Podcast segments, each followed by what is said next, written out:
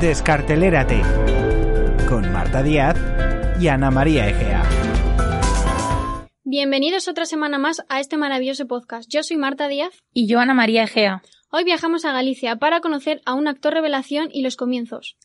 Los comienzos son bastante complicados, la verdad, Marta. Bueno, que nos lo digan a nosotras, que le estamos poniendo muchísima ilusión y ganas, pero bueno, poquito a poco, como se dice, sin prisa, pero sin pausa. Al final vamos a conseguir nuestro objetivo, o eso esperamos, y si no es así, pues bueno, nos vamos a quedar con la experiencia. Y bueno, es que esto al final no solamente nos pasa a nosotras como periodistas, sino que también pasa, pues, al podcast que estamos dedicando ahora, al mundo del cine, de las series. Totalmente, Ana, porque los actores muchas veces participan en películas, superproducciones y sus escenas no acaban saliendo en el largometraje final.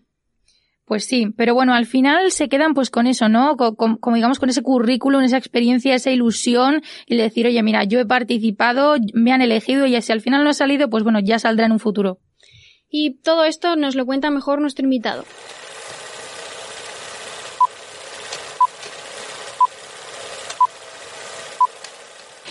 Hay los galleguiños. Además de comer súper rico, hay artistas de primera por allí. ¿A que sí, Marta? Totalmente, Ana. Estos artistas que, aunque no griten su nombre, su talento aviva las aguas y eriza la piel. Hoy contamos con la participación de Andrés Díaz. Él es guionista, actor y director de su vida, como él mismo se define en su perfil de Twitter. Arroba Andrés Depor por si queréis echarle un vistazo. Es coruñés y deportista. Su lema es renovarse morir. Bienvenido a nuestro programa. ¿Cómo estás, Andrés? Hola, ¿qué tal? Muy, muy contento, la verdad, de estar aquí con vosotras hoy y y a la espera un poco de lo que me tengáis preparado. Pues bueno, Andrés, vamos a comenzar con la entrevista.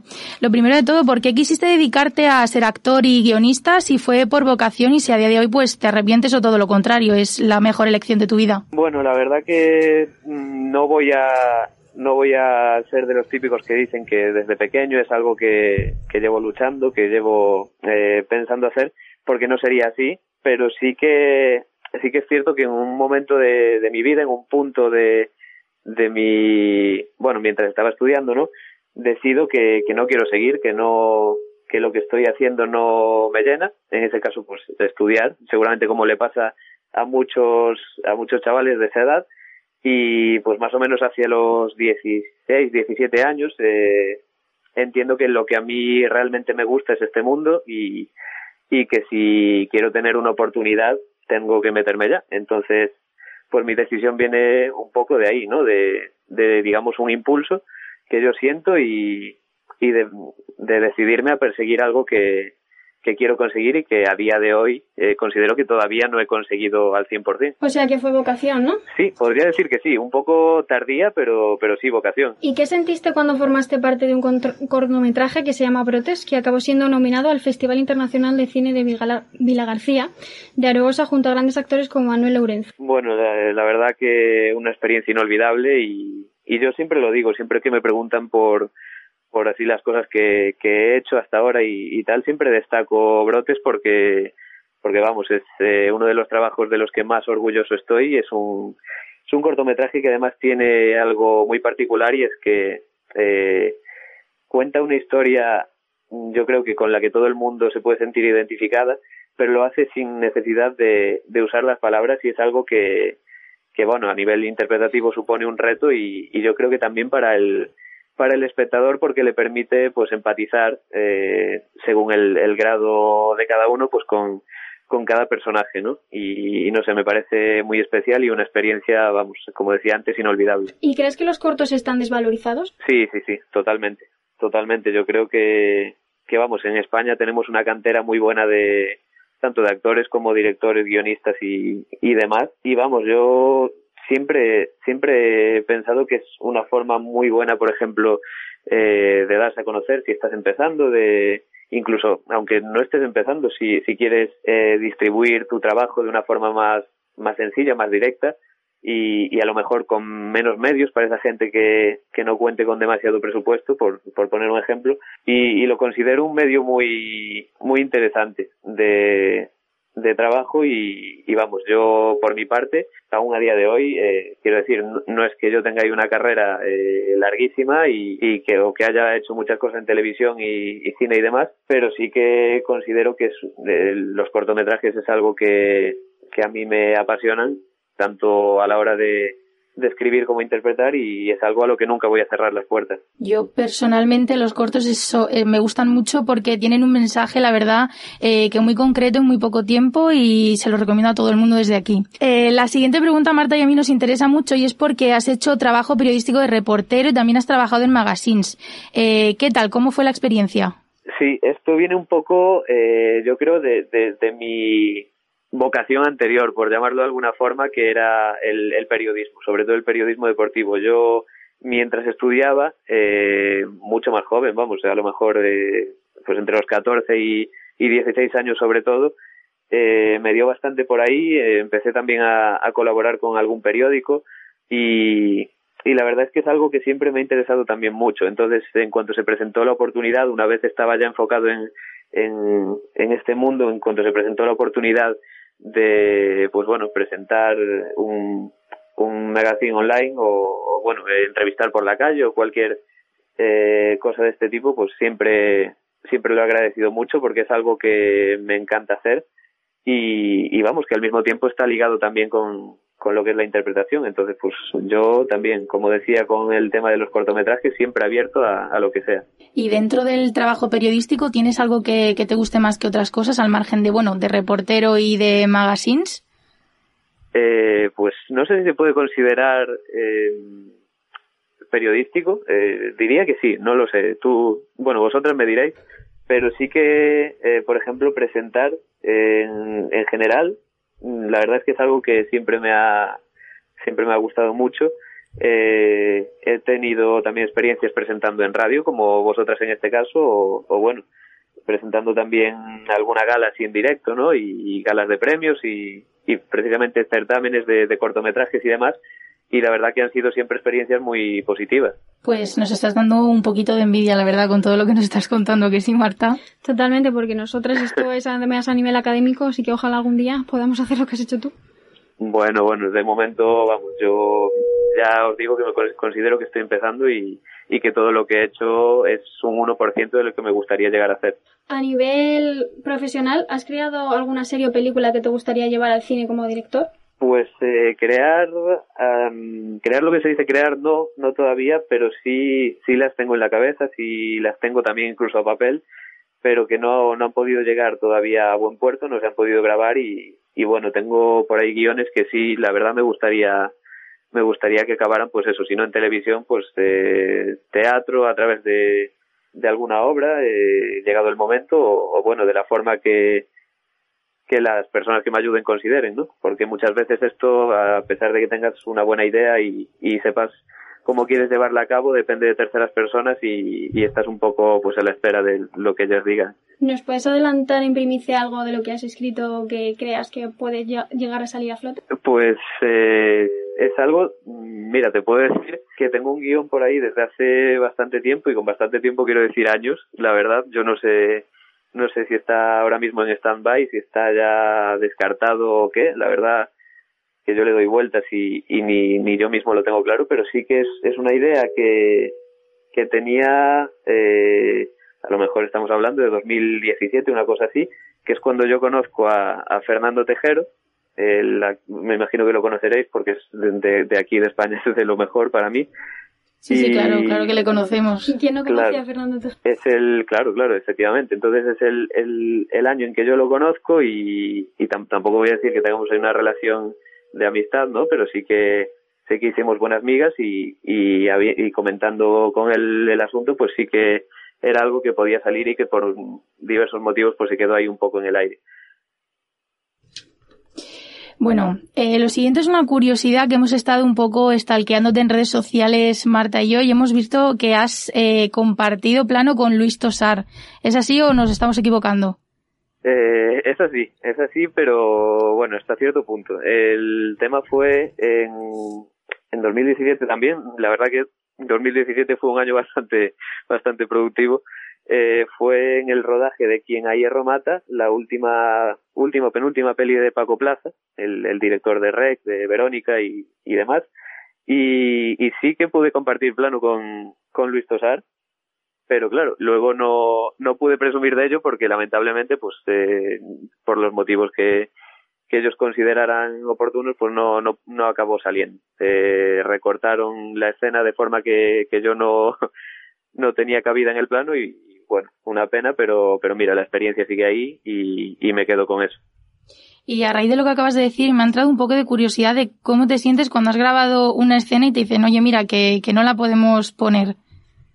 Bueno, eh, está claro que decepciona, decepciona un poco porque, sobre todo por el proyecto que era, por el director que era y, por los compañeros que tenía, ¿no? Porque, vamos a ver, no era, no era un proyecto en el que yo tuviera un protagonismo como el que puede tener, yo que sé, María Vázquez, de Luis Tosar y demás compañeros que estaban, pero sí que, bueno, eh, tenía una escena con Luis Tosar que tenía acting con él y, la verdad que es una pena, es una pena luego no, no poder verlo reflejado porque, claro, una, una peli de ese tamaño, un proyecto de ese tamaño, al final no puede tener a todo el mundo contento, tampoco tampoco llega al punto de, de a mí llamarme para avisarme de que, de que eso no se va a emitir, de que eso no va a salir y bueno, es un poco decepcionante cuando luego ves el, el producto final y te encuentras con que, con que tu parte ha sido recortada. Pero bueno, que ya te digo que son, son cosas del oficio y, y no hay que darle mayor importancia y, quedarse con, con la parte buena.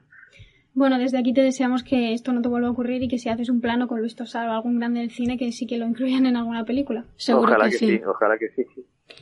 Vale, si te dijéramos que tienes ahora mismo una lámpara del genio de Aladín, ¿cuál sería tu mayor sueño y qué película escogerías para ser el protagonista y qué serie? Madre mía, pero una película que, que exista ya o que... Sí, una película, una que te guste mucho, por ejemplo. Mm, bueno, vamos a ver. Eh, yo siempre lo digo, eh, a lo mejor es un, es un poco, no, un poco no, es muy irreal, pero sí que me encantaría, vamos, eh, mi película favorita de siempre es Jungle Cristal con, con Bruce Willis, no sé si os suena. Y bueno, la verdad que es una película muy especial para mí desde, desde siempre y es algo que, vamos, eh, me quedo bobo mirando, mirando todo lo que pasa Bruce Willis eh, en esta historia y, y evidentemente que me encantaría haberla protagonizado en su momento, pero bueno, eh, son al final como, como todos sueños, ¿no? Y, y, en eso se queda. Ese sería tu mayor sueño. Me refería en plan a nivel artístico, si quieres, aparte de participar a lo mejor en la siguiente película de Jungla de Cristal, otra película que tú digas, wow, pues yo estoy escribiendo una película y me gustaría que esto saliera a flote en X festival y tú ganaras X premios. Hombre, está claro, está claro. Un actor al final lo que lo que siempre, bueno, actor o desde el punto de vista de guionista, siempre un trabajador del, del mundo audiovisual lo que quiere siempre es que una película suya eh, quiere que sea, pues bueno, reconocida y, que llegue siempre eh, lo más lejos posible. Entonces, bueno, yo, mira, tampoco voy a decir eh, ganar un Oscar porque hay que también tener los pies en el suelo, ¿no? Pero, pero yo qué sé, la verdad que aun a nivel español eh, me encantaría en algún momento eh, que una película mía ya no solo por mi trabajo, sino en general por trabajo de compañeros pudiera estar eh, representada en los Goya y la verdad que es un sueño que, que espero algún día cumplir, aunque no sea directamente a través de mi trabajo. Sí, lo referente que acabas de decir sobre la jungla de cristal que estábamos aquí, Marta y yo comentándolo, es una película que a las dos eh, personalmente nos gusta mucho y además es que esta pregunta nos interesa porque es que eh, toda la gente que estamos entrevistando, la verdad que nos sorprende con las películas que escogen. Así que esta ha salido nueva y nos hemos quedado un poco impresionadas, la verdad, que sí, Marta. Sí, la verdad, un poco sí. Sí, ¿no? Y es, y es curioso porque además tampoco el, el género de acción, que es el, el, género de esta película, tampoco es que, es que sea mi favorito ni el que yo más consuma, ni mucho menos, pero pero mira, da la casualidad de que en su momento pues me, me pegó fuerte con esta película, con esta saga y, y vamos, por el cariño que le tengo no podía decir otra. Y la pregunta que te vamos a hacer ahora, que es la última para rematar la entrevista, creo que no te la esperas, y es que nos hemos enterado de que eres fan eh, de los Jonas Brothers y he de decir que nosotras también. y necesitamos saber si eres del team Nick, Joe o Kevin. Pues mira, eh, seguramente moleste a muchos fans, pero soy del team Joe. Joe de siempre además, de de cuna, como se podría decir, ¿no? Sí que es verdad que hay muchísima gente que está detrás de Nick, más bien, y, y no, la verdad que siempre me, me ha gustado mucho más la voz de Joe y, él en general y su forma de ser. Y, y, bueno, de hecho, no sé si ahí coincidiré con vosotros, pero estuve en su último concierto justo antes de la pandemia. Que lo pillé ahí al límite. Eh, yo personalmente eh, no estoy contigo y me quedo con Nick sin duda alguna, la verdad. Soy, soy de todos esos que, que has dicho. Sí, sí, se podía, se veía venir, ¿eh? No hay problema. Yo coincido contigo, yo soy Team Jones. Ahí, ahí, ahí. Sí, Dos contra uno. Seguro que si hacemos- un debate en redes, yo creo que, que gana Nick, ¿eh? la verdad. Digo que lo que está claro es que el pobre Kevin parece que no, que no levanta tantas pasiones. Totalmente. No, yo creo que es de los menos favoritos. El pobre además está ahí con la guitarra que no hace mucho. No, Sí, sí. Nada, pero bueno, es importante, igual que los otros dos, claro que sí. no, hombre, claro, al final los tres se, ayudan entre ellos, exactamente. Sí, sí. Pues bueno, Andrés, con todo lo que nos has dicho ahora, te vamos a poner un poco entre la espada y la pared. Te vamos a hacer un juego. Te vamos a poner una serie de escenitas de series y de películas y tienes que adivinarla, a ver si es verdad pues que sabes tanto de, de cine y de todo el mundo que te rodea. Madre mía, pues miedo me da. A, a ver qué puedo hacer. Venga, ¿Estás preparado? estoy preparado. Pues comenzamos. Pero ya sabemos cómo es Barajas, que es un poquito, a ver, ¿cómo lo diría yo? Pues, mm, tonto de los cojones. Ya estamos. El baraja es tonto, ¿no? El baraja se ha metido de todo. Uy, esto se lo he escuchado yo antes a alguien. ¿Por qué no le va a entender? ¿Qué pasa? Con Luisma es tonto, ¿no? El Luisma se ha metido de todo. y Bueno, ¿tienes alguna idea de cuál puede ser? Esto, esto tiene que ser. Aida, ¿no? Esto Totalmente. tiene que ser Aida. Sí, sí, sí, sin duda alguna. Sí, sí, Estaba el- ahí el entre Luisma Aida y siete, vidas, pero esto tiene que ser Aida, claro. Ahí da un miticazo el Luisma. El Luisma Sí, eh, es tonto. Sí, sí, sí. Vamos a la siguiente. Falta un perro. ¿Un perro para qué? Pues para que se coma toda la mierda esta. Shh, Cómete la que has hecho Belén con toda su ilusión. Pero ¿cómo me voy a comer esto? Créete que viene. ¿Queréis un poquito de vinagre? No, por Dios, echarle vinagre a esto es un pecado. Pues yo sí casi le echaría un poquito a ver si sale la lenteja a flote. Vale, ahora se lo traigo. Están buenas, ¿eh? Es que Belén tiene una mano en la cocina. Bueno, Hombre, sí, reconocerás sí, sí. la voz, ¿no? Sí, por supuesto, por supuesto. Al principio seguramente hay gente que dude entre Aquí no hay quien viva la que se avecina, pero bueno, eh, sin duda la mejor serie de la historia de este país para mí, Aquí no hay quien viva, y con el gran eh, Eduardo Gómez, por supuesto. Estoy contigo, estaba aquí aguantándome la risa porque la escena de la lenteja es que es maravillosa. Doy fe, doy fe. Es muy buena, es muy buena. Es una serie, además, eh, es que no cansa. Es como muchos la, la catalogan de, de Los Simpsons española, ¿no? Que a pesar de que lo veas mil veces, te sigue haciendo gracia, te sigue entreteniendo y, y vamos, un meritazo, la verdad, de, de los creadores. Totalmente, la verdad. Pues bueno, de momento va súper bien, ¿no, Marta? Sí, sí, dos de dos. Vamos a por la siguiente. Vamos a ver.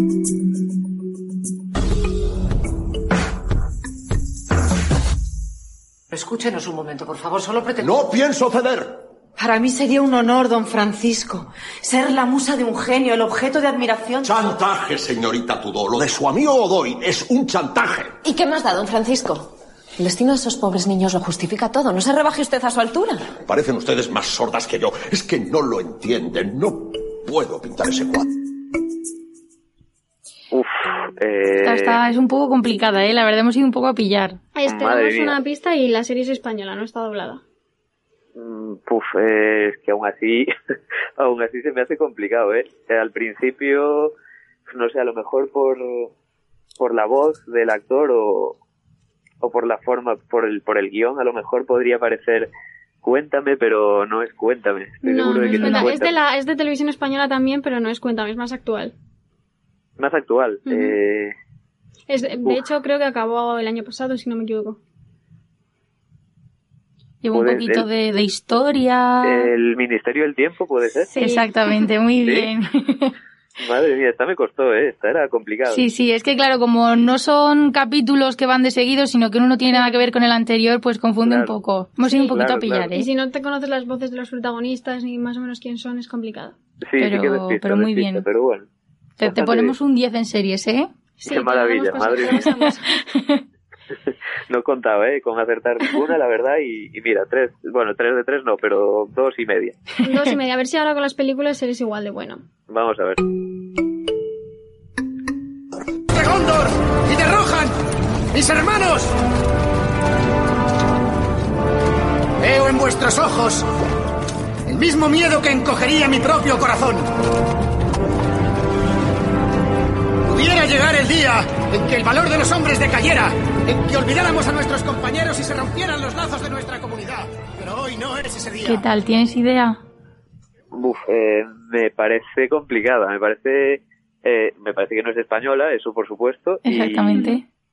Y, no, no sé decirte, yo eh, entiendo por el, por el tono épico del discurso que puede ser algo rollo, pues a lo mejor 300 Gladiator o, o algo por el estilo, igual Troya o es que tampoco. No, no exactamente. Está, No estás creo. hiriendo mis sentimientos, Andrés, eh, pero muchísimo.